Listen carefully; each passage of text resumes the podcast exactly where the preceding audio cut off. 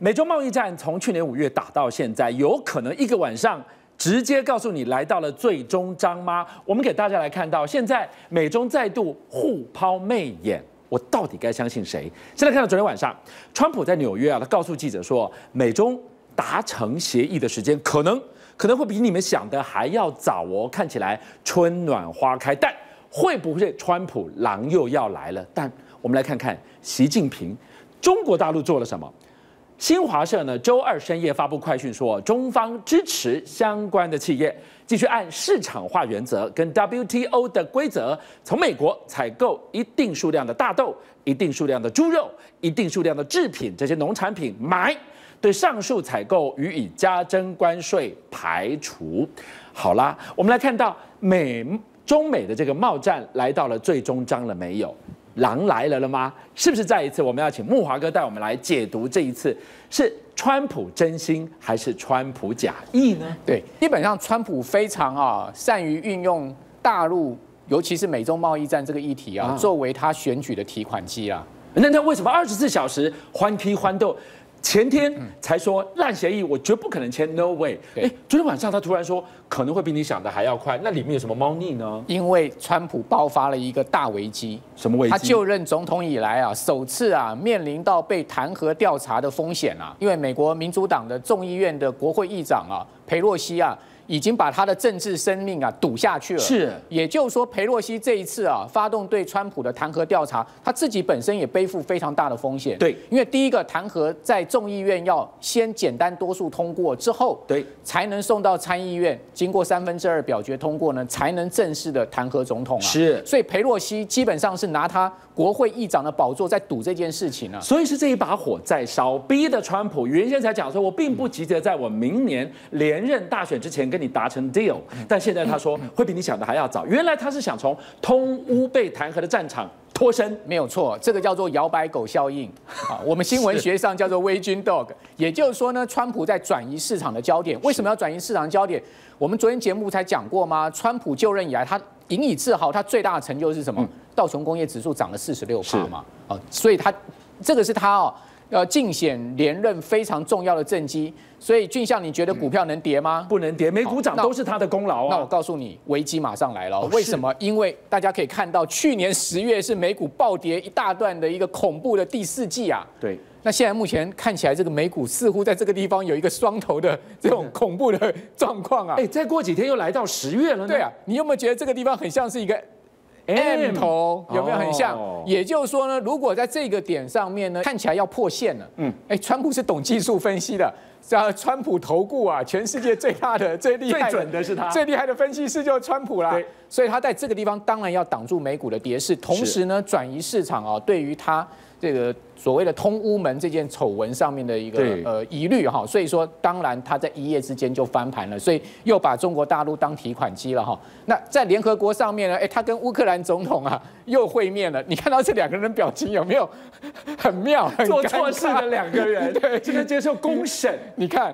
他的眼光对着他，有没有？然后他的眼光呢，似乎是在放空。我记得这个台词的话，就是说，哎，金麦是被安诺啦，你跟我哎，你们谈共哦。对，哦，就两个人好像在那个地方无计可施了。没有错，好，所以说现在看起来民民主党哈是肯定要发动这个弹劾调查了，而且是肯定啊可能会通过众议院的简单多数哈，是因为民主党在众议院里面是。这个多数党对，好，但是呢，送到参议院就不一定了哈。但是呢，佩洛西这一次可是讲说是铁了心了。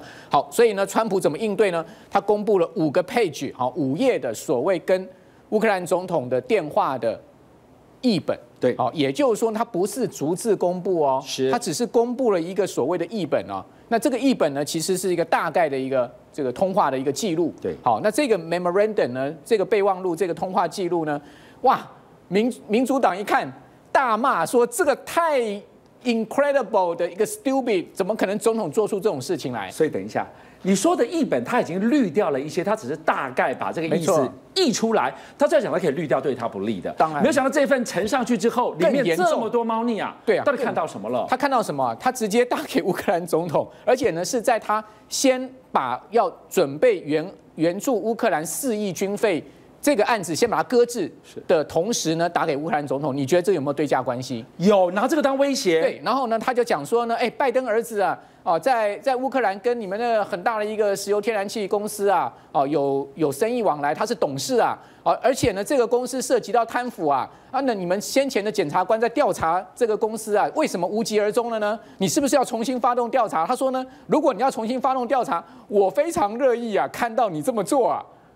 哎，这个太明白了吧？这个太明白了，所以。这个五 page 的译本呢，其实川普本来以为他捡到了枪，对，就这把枪会膛炸，没有错啊，因为川普认为说，我又没有在电话里面跟你讲说，哎，你发动调查，你重启这个贪腐案的这个调查的话，我就拨款，他没这样讲，他觉得说我没这个意思，但是呢，他先前的动作让美国的这个 CIA 高层的官员非常非常觉得他有这个很大的问题。好，慕驊哥，那我们就回到刚刚开始，到底这个时候你因为释出善意说美中贸易。可能比大家想的还快，会达成协议的这一句话，这个风向，假意的这这个这个成分是居多了。那我们回过头来就来看，他一定是受到了通乌门的压力了。那我问你啊，这五 page 的这个译本对他来讲，一把膛炸的枪，会让他一枪毙命吗？好，那我自己个人的评估哈，这一把枪要膛炸，让川普真正被弹劾下台的可能性不高哦。是哦，因为呢。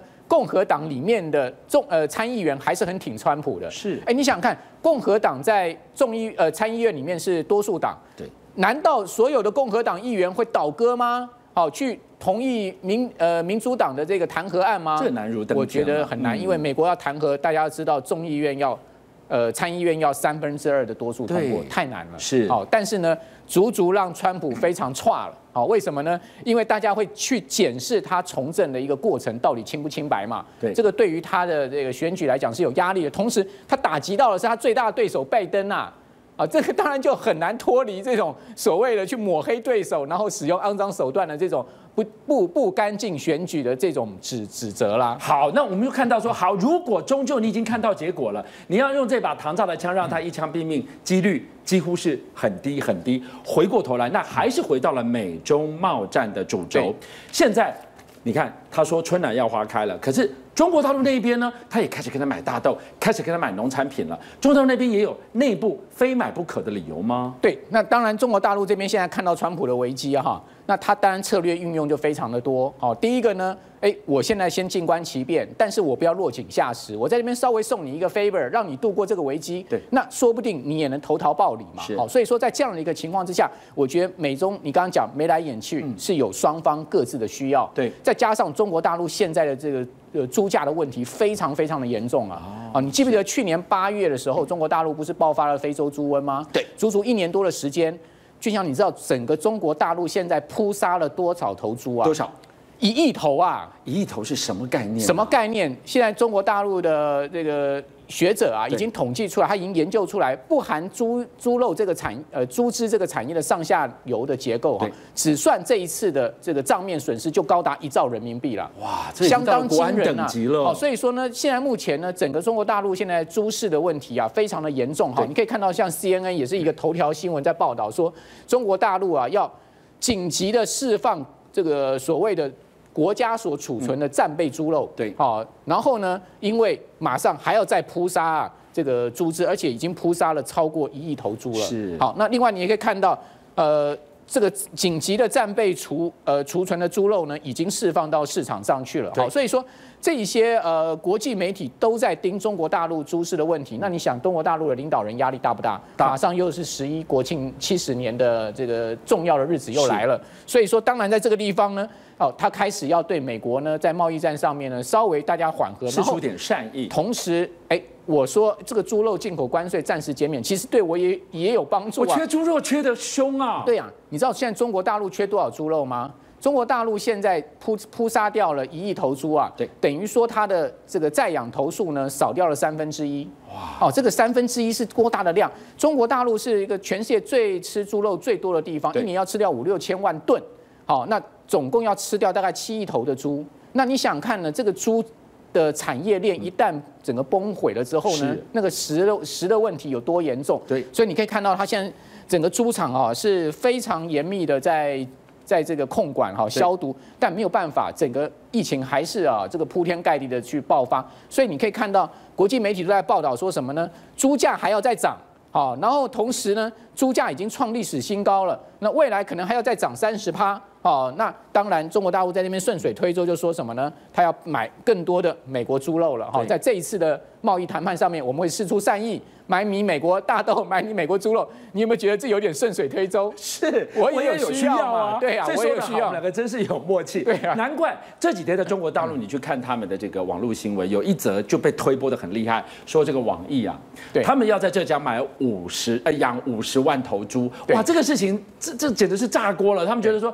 但是问题是，你再怎么养，你都追不上你说的那个缺口啊。没有错，一亿头猪啊，现在有估计，大概中国大陆要恢复整个猪呃这个这个产业链，大概要七年的时间。尤其现在还不是最严重的状况哦，呃，预估到明年二零二零年的上半年才是一个最严重的状况。对，好，各位可以看到哈，我现在这边有一个六月到九月哈，中国大陆猪价的一个趋势图。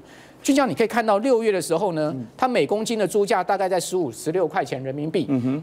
六月哦，到现在才短短的两个月的时间哦，你看它涨到多少？涨到二十七八块哎，十五六块涨到二十七八块，这个是批发价哎。哎，这个批发价你要想哦，这个是每一个家庭每天要吃的，这个不是我每天我可以不吃的，这是真的每天要吃的。对，那我们来看今年的猪价走势，你会觉得非常的吃惊哈。中国大陆今年呢，猪价呢，在上半年的时候啊，各位可以看到，虽然说爆发了非洲猪瘟，但猪价一直控制的还蛮稳定，一直维持在这个十五块钱以下。对，但现在已经爬到三十块了，三十块，足足涨了一倍。是，那这个是批发价，零售价更是创下历史的新高了。所以现在大家都在讲说猪肉很贵啊，买不起啊，而且现在有些地方猪。猪肉甚至要用配给的方式了。哎，你给我看这两张图，你可以看到猪价的这个斗势，我不用爬，我看了都喘了。而且现在目前中国大陆国务院已经估出来了，对，二零二零年上半年啊，才是一个猪猪肉这个缺口的最高峰。所以中国大陆现在不但进口牛肉、进口猪肉，连鸡价都大涨。啊，为什么大家不吃猪了，去吃鸡了？对，那吃鸡鸡肉价格也是个顺水推高了。所以现在一个大问题啊，你可以看到它的 CPI 就消费者物价指数已经爬到二点八四，二点八四是一个二点八是一个什么概念呢？是二零一四年以来最高的水位了。对，那现在目前马上要。这个要进入到第四季，要过农历年了，尤其今年农历年又比较早，肉的需求又是一个高峰。对啊，所以说在这个当口上面，当然它对于一个农产品的一个进口需求就大量的提高了，所以顺水推舟，哎，那我也跟你川普配合一下，对，哦，那以疏解我现在目前国内的农产品的压力，是。好，所以你可以看到国际猪价今年也大飙哦，对，哦，曾经在这个上呃年终的时候大飙将近。这个生猪价格将近涨了这个一倍的一个瘦肉的一个瘦猪肉的价格，当然最近最近是回下来，可是现在目前看起来又有要往上的一个态势。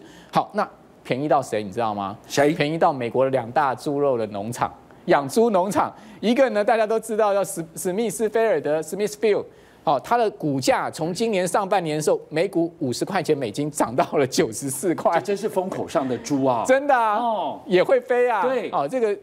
受受惠者哈，另外一档呢，哦，呃，这呃这个是 Tyson，哦，对不起，这是 Tyson，那这个是 Smithfield，上半年二十七块呢，涨到四十三块，好，一个是涨幅将近一倍，一个也是涨得相当惊人的一个情况，所以代表什么？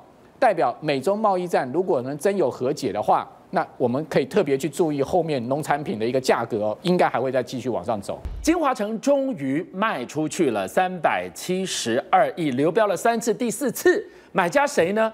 居然沈庆金卖给沈庆金啊！对，事实上，全这个礼拜来说，我们全台湾的这个房市都非常注意一件事，就是这个金华城的这个标售案，因为它可能是近年来台北市相当大规模的这个标售案，因为它占地大概是五千坪左右。那因为经过这个三次流标之后，第四次原本呢，大家都认为说可能会有人进来买，就没想到呢，最后呢。结标是怎样？底标是三百四十二亿，那大家已经觉得贵了，就后来没想到成交是三百七十二亿，多了三十亿，比市场预估还要高。而且卖买买进的人是谁？大家又吓了一跳，叫中这个中公。那中公是谁？中公就是沈庆金的公司。那京华城是谁的公司？沈庆金的公司。所以是沈庆金左手买右手，大家觉得哎，怎么有点觉得怪怪的感觉啊？这个 N 都解出来。我们本来想说等着看，他现在其实他已经是。把这个呃叫底标打了九折。对，我们就要看说这样的折让一成之后，新买家是谁？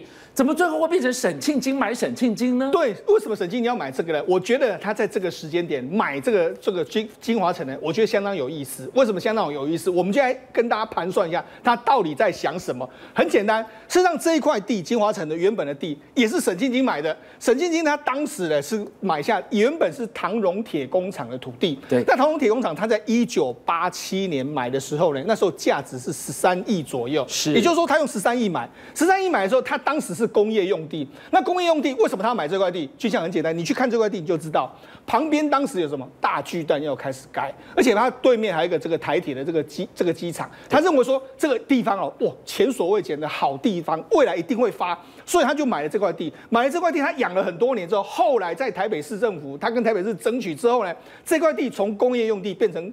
桑山特这个用地，桑山特是什么呢？原本是工厂，桑山特就是可以盖一些这个百货商场啦、啊，盖一些什么这个办公住宅这些用地。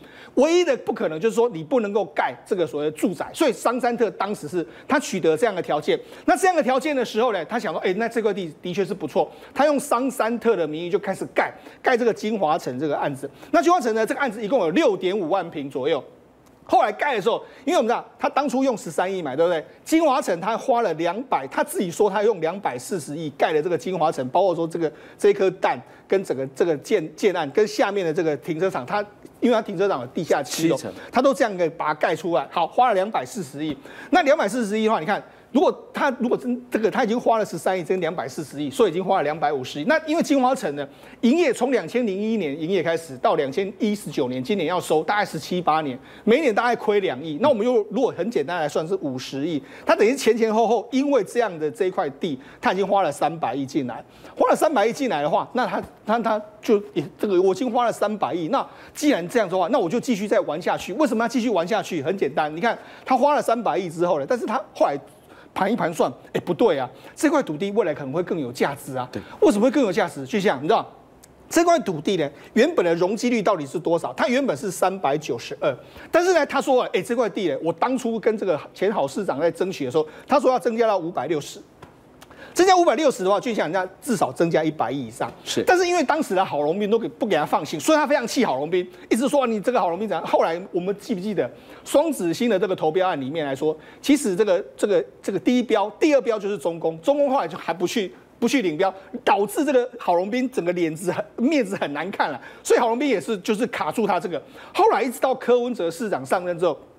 给他放宽到五百六，所以呢，他跟柯文哲市长是有一点交情哦。我们看到每一次的这个所谓的双城论坛里面，沈庆金他都是座上宾，所以他现在要要什么？他现在计划什么？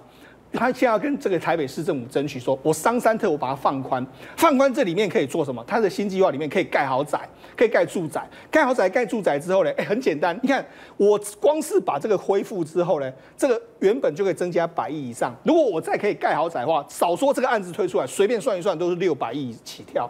六百亿起跳的话，我用三百七十二亿标下来的话，扣掉成本一百亿，我至少还可以赚到一百多亿嘛，一百一百亿到一百多亿。所以为什么是三十二年的百亿链？金术很简单，他只要算一算，未来如果假设如同他这样盘算的话，一百亿就到手。所以他为什么要在这个时候出手？而且还有一个很简单、很简单的状况，他过去的确有点现金吃紧。可是就像你知道吗？他现现在以这个陶朱隐园已经开始要卖，所以陶朱隐园的投资已经过了，他现在有钱全部来投资这一块，所以他现在有这个闲钱可以来投资金华城。好，我们讲到了三十二年布了一场百亿炼金术的局，但问题是，你都等三十二年了，为什么在最后六十分钟杀出了程咬金？为什么讲杀出？对谁来的角度来讲呢？对于本来有意要来购买的猎地王郑清天总裁。郑青天总裁，他裂地眼光之独到，相准了这一颗双龙抢珠的珠，为什么新复发这个老江湖后来被蓝湖了呢？好，昨天那个沈庆金标下，左手用右手换右手都标下这个这个金华城之后，有一个人吓了一跳，那个吓一跳是谁？郑青天，郑青天这个这个新复发的老板啊，他是有这个过去叫做说这个南霸天之称的郑青天，他吓了一跳，为什么？原本啊他是准备要去出手去接这一块土地的，结果没想到呢。根据郑青天的说法是说，他的确有的要参与投标，但是参与投标的时候呢，我们讲底标是三百四十二亿，它原本的盘算是说，哎，三百四十二亿，这个有一点点贵，有一点点难做。为什么难做？你知道吗？具象很简单，因为它下面这个这个。这个所谓的地下室是打通的地下室，打通了地下室的时候，你未来要盖很多栋大楼的时候，盖下去的时候有一点难度，所以这个工程哦，它原本正经天的盘算是说，国内应该没有这个大财团会出手，所以他就说很简单，我就等到三百四十二亿流标之后，未来会进入一个议价程序，我议价程序的时候，我再去议，就没想到没有进入这个程序，沈庆金自己把它标下来。沈庆金为什么会自己标下来？因为他很，他也知道嘛，这个下面的都是他盖的，所以未来上面要怎么盖，他也很清楚。他未来要盖四栋这个这个商办，他有他的计划，所以就干脆把它买下来。而且我们刚才讲到，他至少未来如果改做豪宅，他可以赚一百亿。所以现在沈庆金是用更精明的盘算把它盘算下来。可是问题是郑青天在最后一刻败北。那为什么郑青天会败北？我们跟大家讲，事实上如果过去十年你要说台湾的房地产之后谁赚的最多钱的话，郑青天绝对是排行前三名，因为他在过去前十年之中，他赚了两千亿台币哦，两千亿台币。那为什么他为什么那么厉害？很简单，他就是因为他过去猎地的眼光非常精准。他猎地，因为他过去不是弄商办，他过去主要是盖房子。他房子他有一个叫快快买快销，他的这个从猎地一直到卖出土地的时候，就像这样，他就花三年时间。我这土地卖刚卖出去三年时间，所以我要裂地，我要买很大批的土地，而且我买进去的时候，我就一定要看好说这三年未来三年一定要涨。